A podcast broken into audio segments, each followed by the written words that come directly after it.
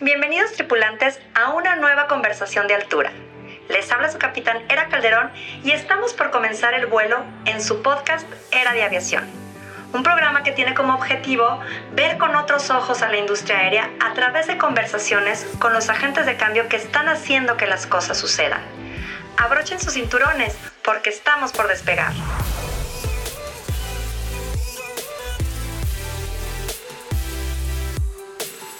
Hola a todos, les habla su capitanera Calderón y les doy la más cordial bienvenida a un nuevo episodio de Era de Aviación.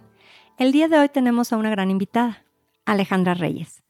Alejandra Reyes es gerente de asuntos de industria en Aeroméxico, en donde es la encargada de las relaciones con el Congreso, las autoridades federales, las cámaras industriales y los organismos internacionales de la industria aérea. Desde 2021 fue electa primera vicepresidenta de la Cámara Nacional de Aerotransportes, la CANAERO, en donde es parte de la mesa directiva, del Comité Legal y de Asuntos Públicos, así como la presidenta del Comité de la Presea, Tony Gutiérrez, un nuevo reconocimiento que busca resaltar a mujeres con amplia influencia e impacto en la aviación nacional. Alejandra trabajó como asesora para la Subsecretaría de Planeación, Evaluación y Desarrollo Regional en Sol y como asesora para la Subsecretaría para América Latina y el Caribe en la Secretaría de Relaciones Exteriores.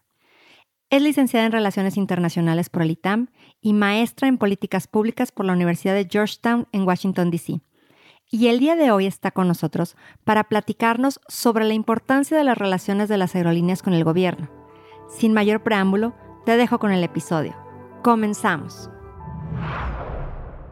Hola, hola, buen día. Les habla su capitán Era Calderón y les doy la más cordial bienvenida al programa Era de Aviación.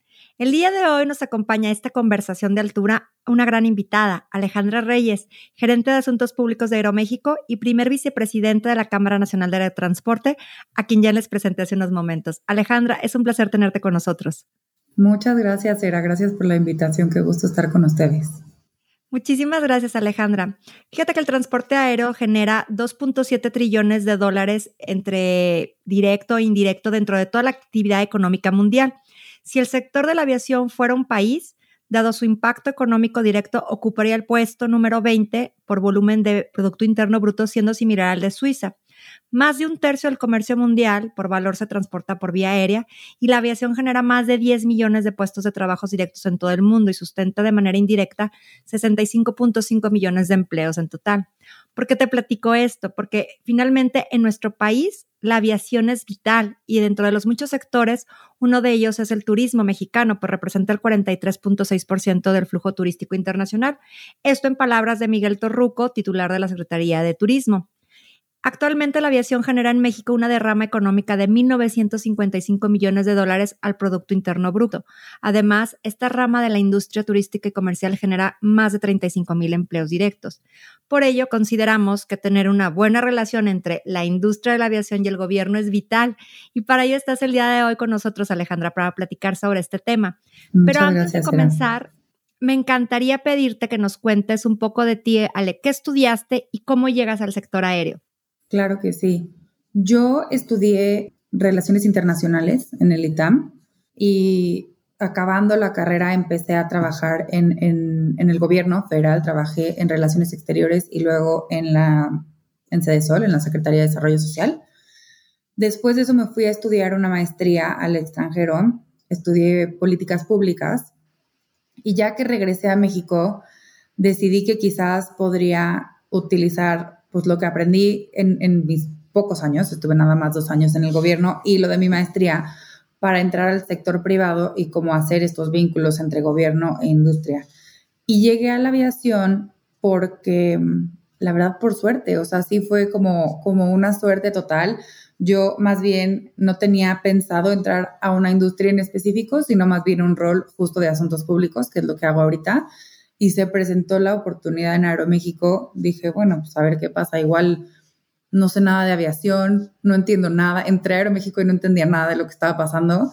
Y dije, bueno, pues igual me voy en seis meses, ya sabes, y esto fue de un ratito, pero al final fue una industria que, que me enamoró.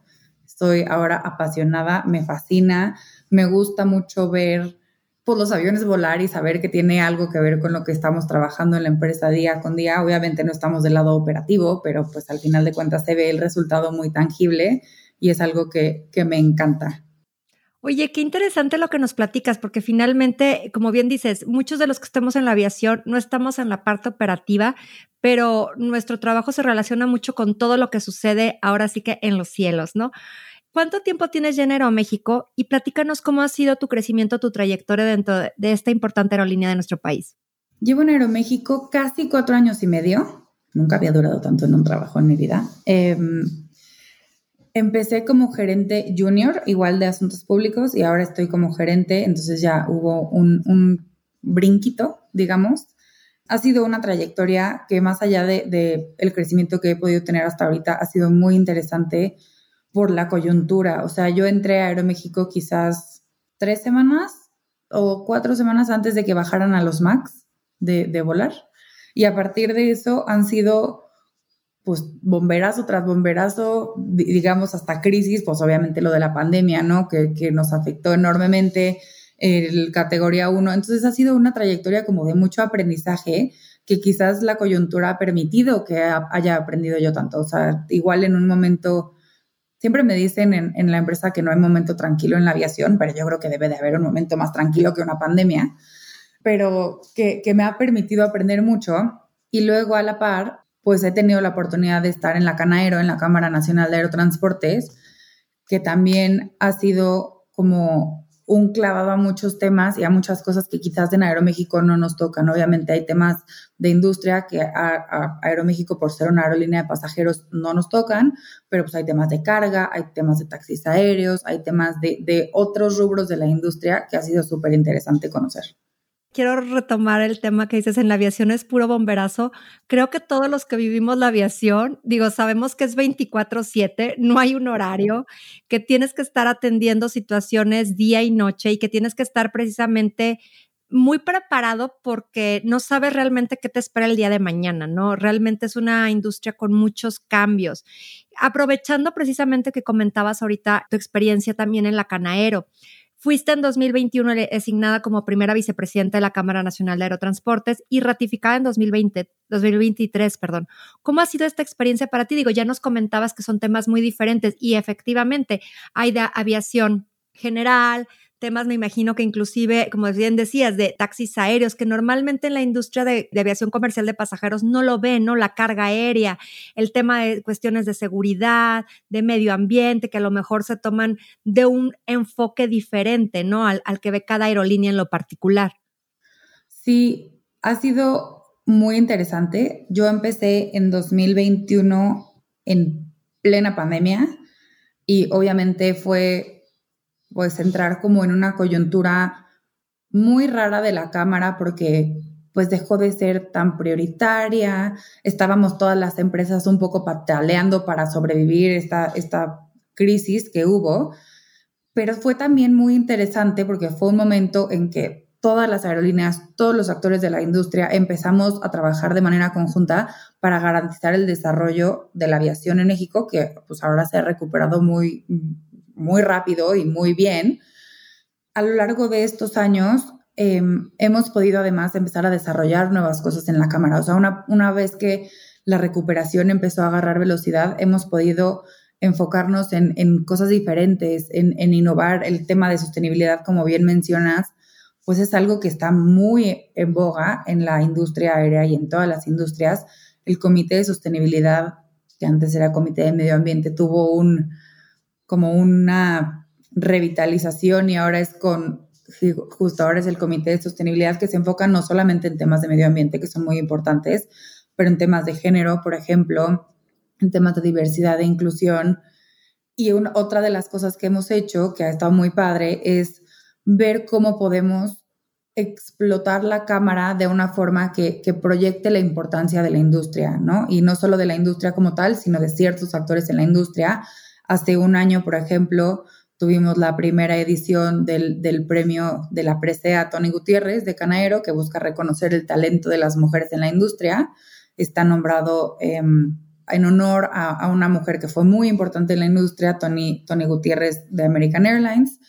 Y hemos querido también irnos hacia allá, o sea, no solamente ser una cámara que busca defender a la industria, que es muy importante y es algo muy importante que hemos hecho, pero también promover a la gente de la industria y que se conozcan, que nos conozcamos todos, que el talento se aprecie, que entendamos que tenemos gente buenísima trabajando con nosotros. Y entonces eso también ha sido un reto, un reto y una cosa muy, muy padre que hemos hecho. Yo creo que sí ha, ha, habido como un cambio en la percepción, ¿no? De cómo se ha desarrollado la cámara últimamente, porque precisamente no les tocó un tiempo nada sencillo cuando asumieron tú y, Diana, ¿no? Este, esta nueva cámara, esta nueva edición, esta nueva, este nuevo empuje, ¿no? Como un tema muy proactivo. Yo creo que el, el hecho que comentan de, la, de esta presea de Tony Gutiérrez es algo que finalmente no se venía haciendo, lo están haciendo, están tomando en sus manos este tipo de acciones como para visualizar precisamente áreas que a lo mejor no estaban siendo atendidas tal vez, ¿no? Y, que son de mucho valor precisamente para la industria, porque finalmente reconocer aquellas personas que, como tú dices, que son importantísimas en el sector y darles ese reconocimiento por la trayectoria, porque lo, que han venido desarrollando, ¿no? Y, y, finalmente generas ese vínculo entre todas estas áreas que conforman la aviación, ¿no? Sí, estuvo muy interesante el año pasado, tú recordarás, tú estabas ahí como nominada pero conocimos a mujeres de, muchos, de muchas áreas de la industria que quizás sin estos acercamientos no tendríamos la oportunidad de conocer y entender sus historias y aprender de ellas. Y no solo eso, sino también, dada la coyuntura y las complicaciones que hemos tenido en la industria en México y en el mundo, pues también está bien recordar lo positivo de esta industria y una parte positiva de esta industria es su gente. Totalmente de acuerdo. Finalmente, sin la gente, ahora sí que sin este capital humano, cómo generas ese movimiento, ese desarrollo, ¿no? Yo creo que es muy importante. Entonces, finalmente esta experiencia para ti, yo creo que ha sido de mucho valor, Ale. Digo, finalmente, platícanos también un poco de esa experiencia que tuviste en gobierno federal. Finalmente te sirve, porque me imagino que trabajar en relaciones exteriores te dio de haber dado mucho background para poder estar en un puesto como el de ahora, ¿no? De asuntos públicos. Entiendes perfectamente la parte de gobierno o la parte de la autoridad y la parte, obviamente, desde ahora del ámbito de la empresa privada, ¿no? Sí, trabajar en, gobierno me sirvió, obviamente es una gran escuela, o sea, esta percepción que se tiene de, de, la gente que trabaja en el gobierno creo que es completamente errónea, es gente completamente dedicada a su trabajo, mucha gente lleva muchos años, son técnicos con mucho conocimiento, entonces obviamente me ayudó a aprender pues yo venía de graduada de la universidad, la verdad uno no sabe nada cuando se gradúa de la universidad, sabe lo que aprendió en sus clases, pero la sacan al mundo real y ya se da cuenta uno que quizás no sabe tanto. Y obviamente me ayudó a entender cómo funcionan los procesos adentro de las dependencias de gobierno. Y esto, a final de cuentas, es algo que en mi trabajo me sirve mucho porque entiendo, pues, cómo están trabajando, cómo son los procesos, los tiempos. Obviamente es una coyuntura diferente. Esto fue hace, o sea, fue, fue hace ya muchos años, pero pues el gobierno y la, la maquinaria sigue, pues entonces entender cómo funcionan los reglamentos, qué limitaciones tienen, esto sí me ha servido, qué limitaciones y qué oportunidades, porque también hay muchas cosas que uno no sabe que igual el gobierno puede ser un aliado en ciertas cosas, ¿no? Entonces, eso me ha servido muchísimo. Justo esto que platicas, me encanta cómo lo mencionas, porque finalmente yo creo que ambos nos necesitamos, la industria y el gobierno, ¿no? Es como es esta coyuntura en, la poder visualizar esas áreas en las que podemos hacer frente común, ¿no? Claro. Y creo que en una industria, sobre todo como la aviación, que es totalmente global y totalmente dependiente de lo que pasa en el gobierno, es decir, es una industria muy regulada, con muchos estándares, este, se definen, se definen cosas tanto en tratados como en circulares. O sea, el nivel de regulación que traemos es muy impresionante. Entonces, entender cómo trabajan y cómo funcionan y cómo te pueden ayudar a ti como industria, como canaero, como empresa, también como Aeroméxico, es bien importante porque se puede llegar a hacer colaboraciones bien padres. Claro. Fíjate que me gustaría que nos enfocáramos un poco en esta parte, cómo funciona el área de relaciones interinstitucionales, porque así lo mencionan algunas empresas, o como en la tuya de asuntos públicos, y cómo puede precisamente influir para el desarrollo de proyectos en la industria de la aviación, justo lo que estás comentando, ¿no? Claro.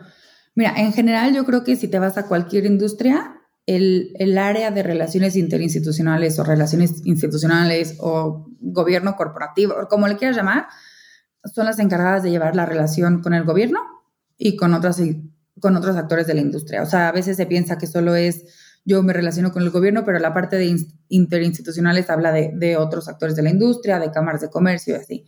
En Aeroméxico en específico, el área de asuntos públicos, como bien dices, nosotros nos llamamos asuntos públicos, tenemos, yo diría que dos responsabilidades principales. Uno es, como te dije ahorita, que eso funciona en general en las, en las empresas, somos el área responsable de buscar y administrar la relación con el gobierno. En Aeroméxico, en general, lo que nosotros vemos es federal, o sea, sí hay temas locales, pero los ve otra área, con el legislativo, ambas cámaras, y además de llevar la relación con los otros actores de la industria, ya sean otras aerolíneas o con organismos. Obviamente en el tema comercial o de ventas o eso lo ven otras áreas, pero como en, la parte de definir objetivos en conjunto para, para la regulación y para el entorno de la industria, ¿no?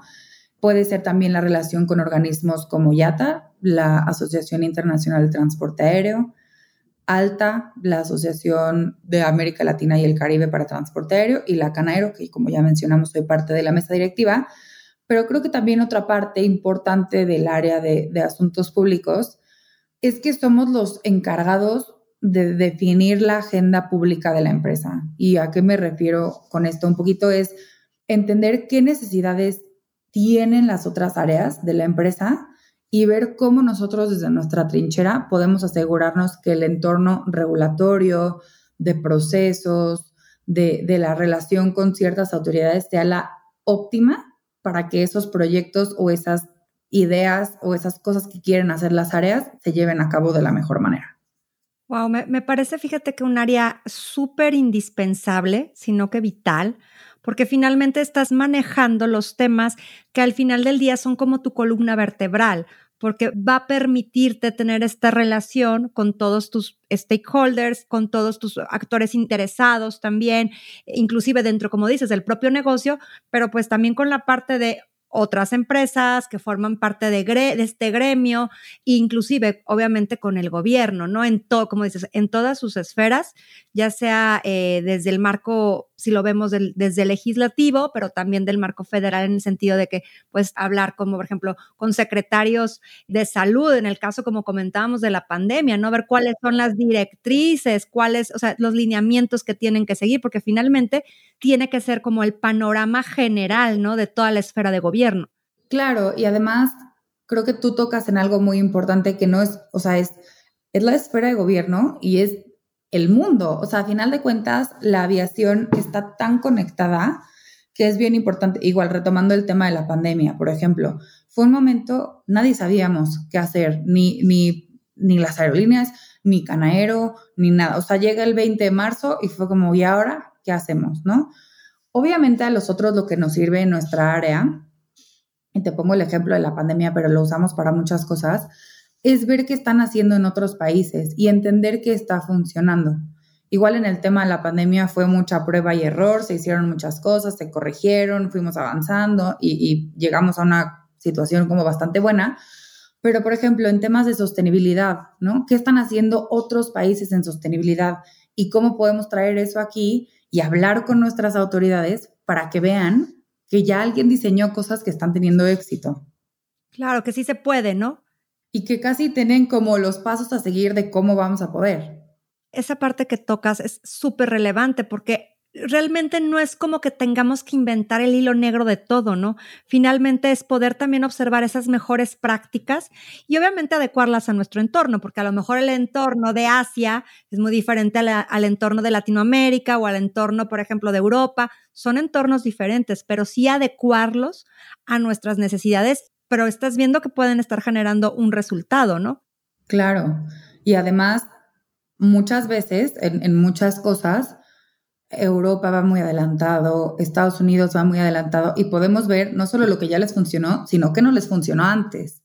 Entonces, eso nos permite como, como aerolínea, como país que está regulando la industria aérea, pues tomar las mejores decisiones para que el negocio florezca. A final de cuentas, como bien mencionabas al principio de, la conversación, pues es una industria importantísima para nuestro país, que hay que sacarle provecho.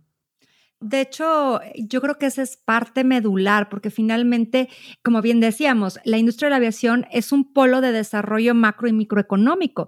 Te desarrolla la macroeconomía, pero también regionalmente te desarrolla microeconomías al entorno, ¿no? En, por ejemplo, todo lo que rodea en ciudades por la conectividad, por el transporte de, de, mercancía, de carga, etcétera. O sea, creo que es un tema que a lo mejor la gente no voltea a ver o no, o no tiene siempre en la mente, pero muchas de las cosas nos llegan o muchos de los satisfactores nos llegan ahora gracias al tema del transporte aéreo, ¿no?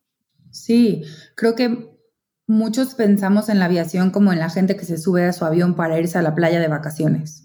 Y es, claro, esa es parte muy importante de, la aviación y del resultado de todo lo que hay detrás, pero no podemos olvidarnos de que es un, o sea, incentiva el comercio, ha hecho que se puedan transportar productos quizás perecederos mucho más rápido, ayuda a mucha gente, este, por ejemplo, en, regresando un poquito al tema de la pandemia, la aviación permitió darle solución a muchos de los problemas que estábamos enfrentando en México y en, en muchos países, agilizando el transporte, por ejemplo, de medicinas, el transporte de ventiladores, ayudar a la gente a regresar a sus casas, que eso no era un viaje de turismo, o sea, era, estoy encerrado en un país y me tengo que repatriar, exacto.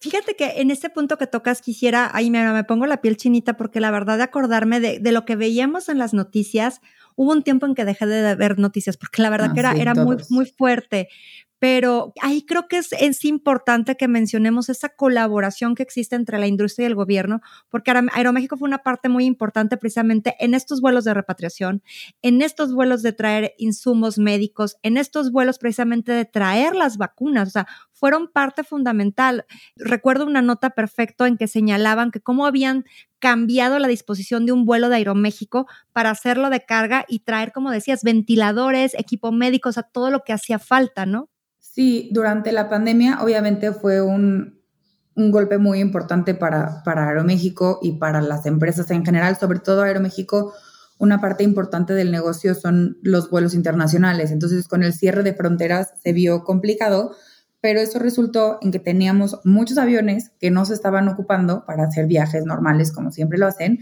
y se pudieron aprovechar para hacer todas estas cosas que trajeron un beneficio importantísimo para el país como bien decías, hubo, no, no fue solo un vuelo, fueron varios vuelos en donde se conseguimos la autorización para que se llevara carga en los asientos. Obviamente, nuestros aviones tienen capacidad de llevar carga en la panza del avión, en donde van las maletas, pero no es un avión de carga. Un avión de carga no tiene asientos y tiene todo, todo el avión está hecho para que se pueda llevar carga. Los aviones de pasajeros no, pero conseguimos autorización para que en esas ocasiones la carga pudiera ir en los asientos y, se transportó de la manera más segura y más eficiente que se pudo con un beneficio grandísimo.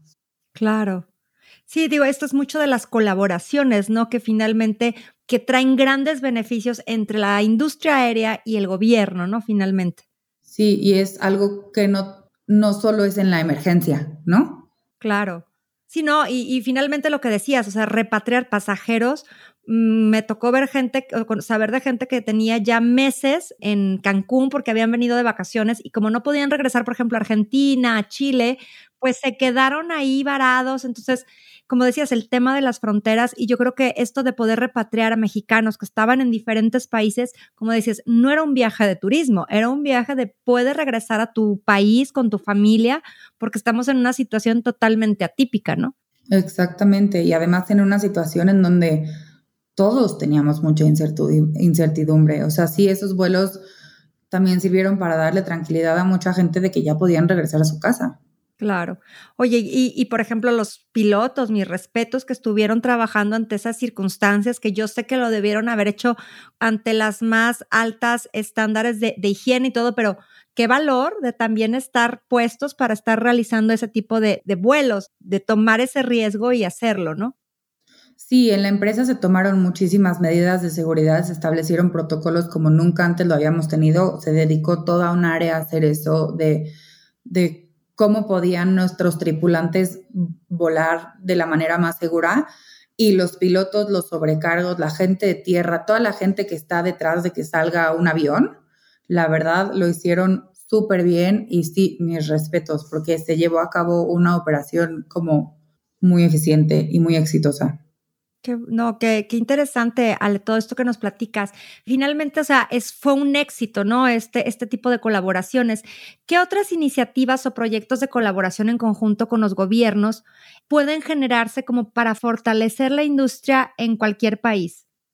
Yo creo que, o sea, en temas específicos, por ejemplo, el tema que mencionábamos hace un rato de de sostenibilidad, medio ambiente, em, obviamente el tema de combustibles sostenibles. Ahorita el tema de la sostenibilidad y del impacto de la aviación en el medio ambiente está muy sonado, digamos. O sea, a pesar de que la aviación en términos globales no tiene un impacto de emisiones de carbono tan grande como otras industrias, es un tema muy visible porque pues vemos los aviones y en términos, o sea, las emisiones de carbono de la aviación son aproximadamente 2% de las emisiones globales, pero en una persona que vuela, esa acción de volar se vuelve una parte importante de su huella de carbono. Entonces, obviamente es algo que está muy visible, pero son temas en los que no podemos avanzar sin la colaboración con el gobierno. Por ejemplo, la IATA estima que, no sé si tus tripulantes sepan que hay una meta de, reducción de emisiones de carbono puesta por la IATA eh, para que para 2050 tengamos emisiones netas cero eh, como industria. Las aerolíneas, muchas ya somos firmantes, Aeroméxico ha firmado, y obviamente esto lleva esfuerzos desde ahorita. El 2050 suena como que falta muchísimo tiempo, pero en términos de las emisiones está muy cerquita. Y algo que ha descubierto la IATA es que parte importante para reducir estas emisiones es el uso de combustibles sostenibles de aviación, eh, SAF por, por sus siglas en inglés, así le voy a decir de ahora en adelante. Eh, pero el uso de SAF contribuye mucho a la reducción de emisiones, pero no podemos las aerolíneas ahorita utilizar SAF de manera tan grande como quizás quisiéramos, porque no hay suficiente. No se está produciendo las cantidades que se necesitarían ahorita para sostener la aviación mundial como está. Y menos lo vamos a poder hacer si los gobiernos no ayudan. Obviamente son inversiones muy grandes, se necesitan refinerías, se necesita pues obviamente todo el proceso de, llegar a que sea un combustible sostenible. Entonces, por ejemplo, ya ahorita estamos en conversaciones, hay unas mesas de trabajo que se establecieron para ver cómo en México podemos alcanzar la producción de SAF o qué alternativas hay para, para reducir las emisiones de carbono.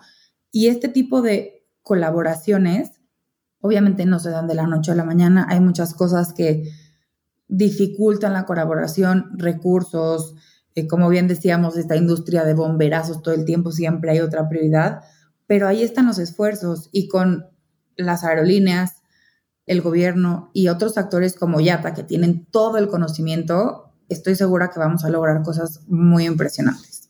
Claro, finalmente el beneficio es para todos, ¿no? O sea, porque ahorita, por, como no hay suficientes productores, también el costo del SAF se incrementa. Entonces, quieres utilizarlo, pero ahorita es poco en producción y es costoso. Entonces, a mayor medida que haya mayor producción, inclusive en nuestro país, pues será mucho más fácil que podamos migrar a ese tipo de, combustibles este, sostenibles, ¿no? Sí, justamente. Y luego otra cosa que quizás podría ser un buen ejemplo de colaboración, ahorita el, 31 de julio se conmemoró el Día em, Internacional de la Trata de Personas es un delito que es, una cosa horrible, pero bueno, es el, eh, ya siendo como más, un poco más duros, digamos, es el tercer delito más llevado a cabo, más lucrativo, no sé muy bien cómo describirlo, detrás de, del tráfico de armas y del tráfico de drogas. Y desafortunadamente la aviación es un canal que se utiliza para hacer el tráfico de personas y la trata de personas porque pues muchas veces lo llevan de un lugar a otro o los llevan a que trabajen en otro lugar. Y la colaboración con el gobierno ha sido muy importante en este tema. Obviamente se han establecido protocolos para identificar y definir cómo se va a actuar en caso de que se dé la presencia de uno de estos casos. Y es el protocolo del gobierno, pero también de las aerolíneas. En las aerolíneas hay capacitaciones del personal de tierra, de los sobrecargos para identificar los casos. Y estos protocolos han servido pues han sido exitosos, sin entrar en mucho detalle. Claro, fíjate que esta parte que comentas es súper interesante. De hecho, efectivamente acabamos de celebrar el, el, Día Internacional contra la Trata de Personas y creo que a lo mejor también, como decíamos, no es algo que esté muy difundido, que la gente sepa, pocos a lo mejor se mencionan en las noticias, pero me ha tocado saber de casos precisamente en cómo el personal de, los tripulantes de cabina visualizan la situación, la comunican y han podido recuperar, a, sobre todo a menores de edad, en los que están siendo como tratando de trasladarlos fuera del país. Entonces, como dices, a lo mejor no es entrar mucho en detalle, pero sí saber que se están haciendo esfuerzos muy importantes por las aerolíneas y con ayuda y apoyo del gobierno para evitar o disminuir ese tipo de situaciones, que son temas que de todos son de nuestro interés, ¿no? Sí, y es un tema en que una vez identificado que la industria está haciendo conducto para, estas, para estos delitos, pues, pues hay que actuar, ¿no? Y entonces claro. hay que encontrar la manera en que se colabora y buscar las soluciones más rápidas, más eficientes y que garanticen la seguridad de todos los involucrados. Fíjate que la verdad es que son temas que yo creo que pudiéramos inclusive dedicarle un programa entero porque sí, yo creo que sí. Es bastante importante e interesante y tratar, como dices, tomar manos en, en la situación para que esto disminuya. Aparte de estos temas, digo, ya platicamos un poco del tema de sostenibilidad, ya hablamos un poco de los temas sanitarios, de combustibles sostenibles, inclusive del tema de tráfico de personas, que me parece que son temas muy importantes. ¿Qué pudieras platicarnos, por ejemplo, de, a lo mejor en temas de eficiencia del transporte o inclusive, y algo que me parece también muy relevante es cómo la industria, o sea, finalmente sus principales desafíos en la industria aérea es lo que comentábamos a nivel global, tiene siempre se están regulando situaciones, no hay temas regulatorios muy importantes. ¿Cómo trabaja el gobierno? O sea, o más bien, ¿cómo trabajan las aerolíneas, todas, la Canaero, todas en conjunto, para enfrentar estos retos tan importantes como es la regulación, porque tenemos la regulación mundial, la que nos regula a todos de manera internacional, con los tratados que México o cualquier país es signante, más la regulación interna, ¿no? Sí, como bien comentas, era la aviación es una industria que está muy regulada. O sea, sí es, está regulado cada paso de cada cosa que se hace en esta industria. O sea, eso no hay ninguna duda. El problema es cuando se presentan situaciones nuevas, que también es una industria que está cambiando mucho, entonces hay necesidad de, pues no sé, cambia la tecnología de los aviones, cambian los descubrimientos que se hacen en términos de, de, ciertas cosas, ¿no? Entonces hay, hay la necesidad de regularla constantemente, pero también es, llega un momento en que se vuelve riesgoso estar sobre regulados. Entonces, lo que hemos trabajado un poco con el gobierno, es el gobierno federal una parte, nuestro regulador, la Agencia Federal de Aviación Civil, pero también con los legisladores, porque últimamente hemos visto un incremento de iniciativas en términos de, de, de la industria de la aviación. Es, si quieres te lo explico en dos partes, ¿no? ¿Qué hacer cuando viene una regulación que nosotros no buscamos y luego qué hacer cuando, cuando hay una regulación que sí queremos que ocurra, ¿no? La primera parte de la regulación que no buscamos, es, sobre todo es en términos de sobreregulación, es muy importante y hemos hecho muchos esfuerzos en generar, pues como conciencia de que ya está regulado. Han habido casos, por ejemplo, eh, regulación en temas de la, eh, del equipaje, ¿no? El equipaje ya está regulado. En la ley de aviación civil existen los lineamientos de qué equipaje puede llevar un pasajero, qué equipaje, qué límites tiene este equipaje, pero muchas veces deciden regular y moverse de una forma en que muchas veces es, redundante con lo que ya está regulado y otras veces que no cumple con las prácticas internacionales, porque como bien decíamos antes, pues la industria es global, alguien que lleva su maleta igual puede acabar en Francia o acabar en Acapulco, entonces hay como cierta homologación de los criterios. Y entonces nos ha funcionado mucho tener estos acercamientos para hacer que se entienda cómo es que está regulada la aviación y por qué está regulada así. Hay muchas cosas que, que no queda tan claro el por qué de estas, de estas regulaciones, pero una vez que lo explicamos, queda claro y, y seguimos adelante, ¿no? Y luego está el otro tema de las regulaciones que nos beneficiarían o que harían que la industria mejorara en sus estándares, en sus procesos, en lo que sea. Y lo que hemos hecho en Aeroméxico es nosotros como área de servicio que nos consideramos en la empresa porque le damos servicio a las otras áreas de la empresa, entender qué necesidades hay, ya sea en el área de seguridad, en el área de operaciones, en el área de tripulaciones, o sea, todas estas áreas que son operativas, ellos nos hacen entender qué es lo que necesitan y nos movemos como Aeroméxico o muchas veces como industria para tener conversaciones y pues presentar nuestro proyecto de regulación ante las autoridades correspondientes. Muchas veces puede ser directo con la FAC y que ellos ya hagan todo el proceso del reglamento o la circular, pero siempre vigilando y, estando muy conscientes, lo voy a repetir una vez más y voy a sonar súper repetitiva, pero prácticas internacionales. ¿Qué se hace en otros países? Como bien decías, no hay que inventar el hilo negro en muchas cosas. Ya está hecho. ¿Qué más? ¿Qué ha funcionado? O sea, ¿qué, qué, sugiere la, la, YATA, por ejemplo? Hay muchas cosas que igual hay que tomar las mejores prácticas, no de lo que ya se hace, sino como de, de a qué deberíamos de aspirar, ¿no? Hacia dónde vamos, ¿no? Exactamente.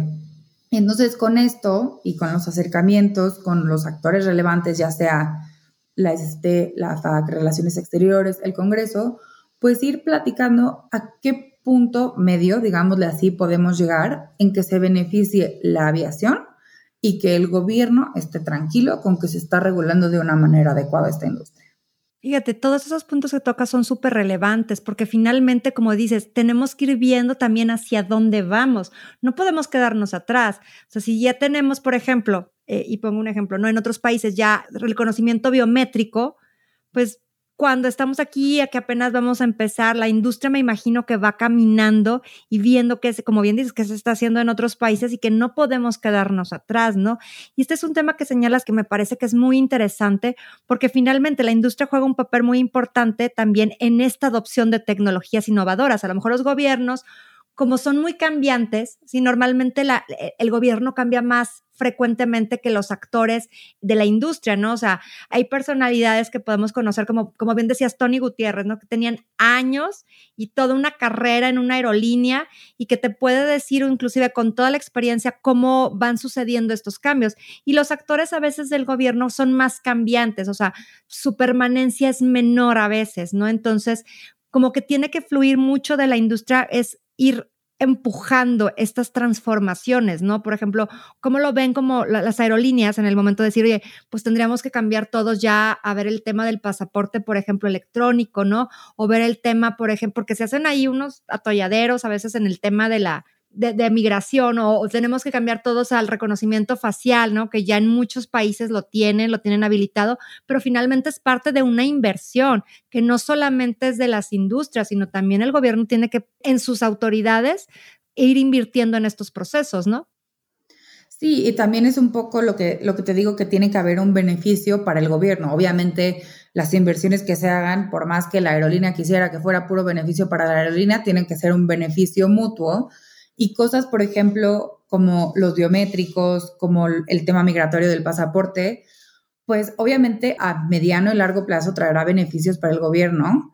Y también entendemos que por eso esas cosas se hacen en, modo piloto. Tienen que ellos ver cómo está funcionando, qué beneficios está trayendo, comparar el beneficio contra el costo.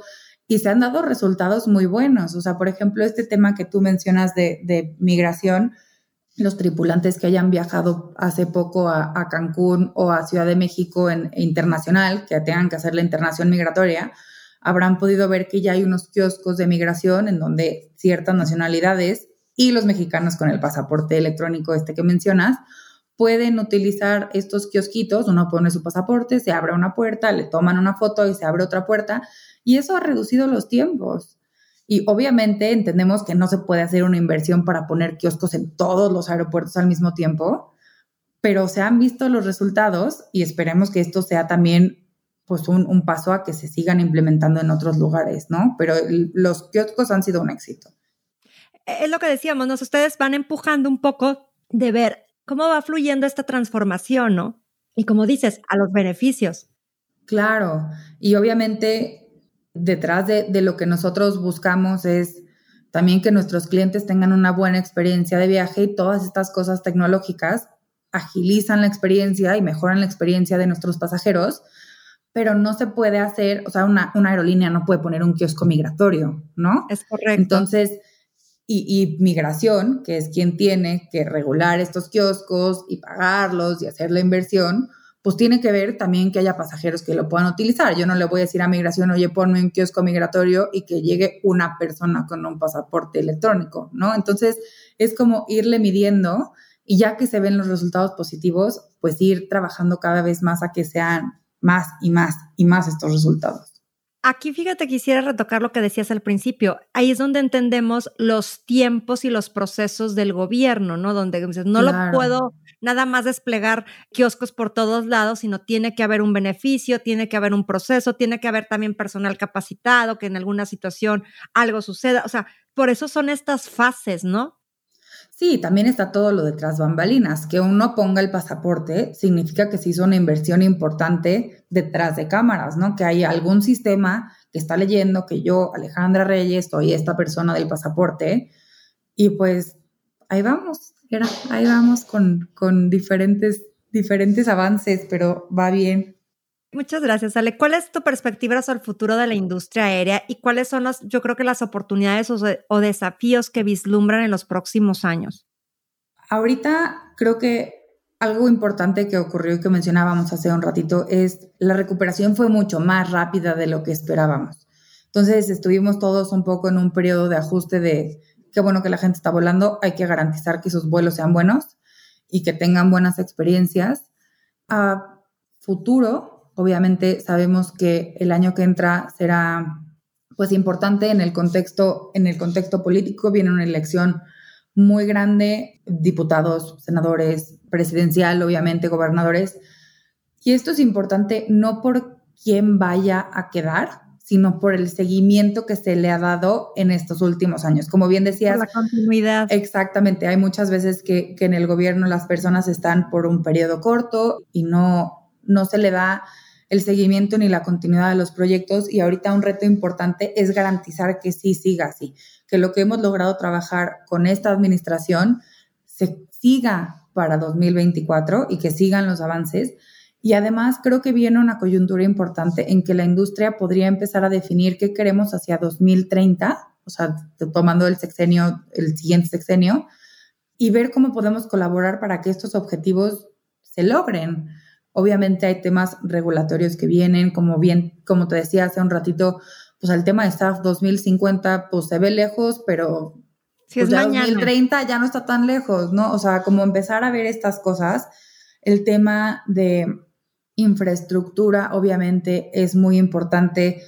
Si seguimos creciendo, la aviación mexicana sigue creciendo como lo ha hecho en los últimos años, no va a haber suficientes aeropuertos para que quepamos, ni pasajeros, ni aviones, ni nadie. Entonces, sí creo que estos próximos seis años son importantes para mapear los siguientes 20 y tener un, plan de aviación que permita a la industria seguir creciendo, pues como que todos queremos que crezca, ¿no? Claro, y eso que dices es súper importante porque a lo mejor las aerolíneas lo tienen, los aeropuertos lo tienen porque tienen sus planes de desarrollo y normalmente son precisamente a 5, 10, 15 años, o sea, van, van estas proyecciones de crecimiento hacia más tiempo, ¿no? No nada más nos limitamos a un periodo administrativo, pero yo creo que esa parte que tú comentas, Ale, la, la quiero así resaltar, es vital, es esa continuidad, ese pensamiento de cómo queremos que tengamos una industria, no nada más mañana o el siguiente año, sino es ya 10, 15, 20 años, porque finalmente eso es lo que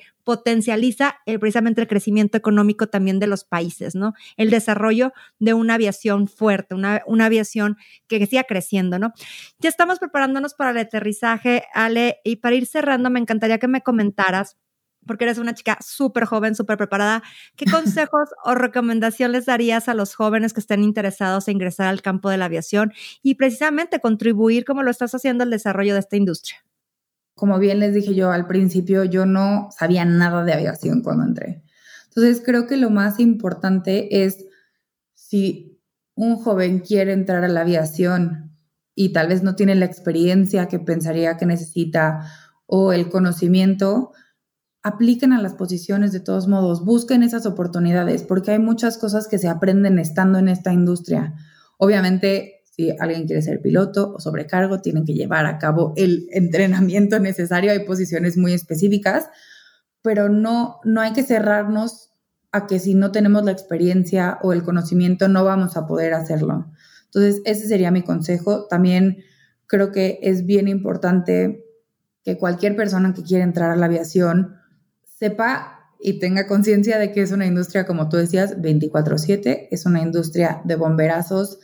Y aunque es muy apasionante, eso puede ser un poco abrumador al principio. Y entonces que ya que entren y ya que lo logren, no se dejen, no se espanten, pues, dejen pasar esa primera olita como del susto de tengo que contestar mi teléfono todo el tiempo, siempre hay una crisis que está pasando y ya van a ver que es una industria increíble, es padrísima.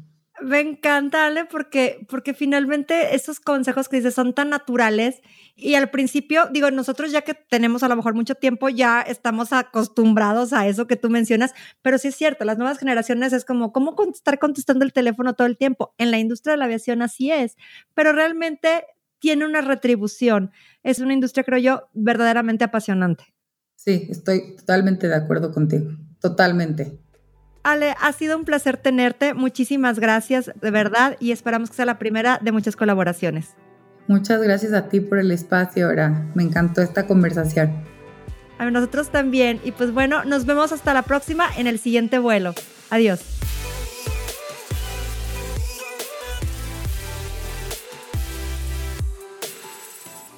Queridos tripulantes, gracias por escuchar este episodio hasta el final.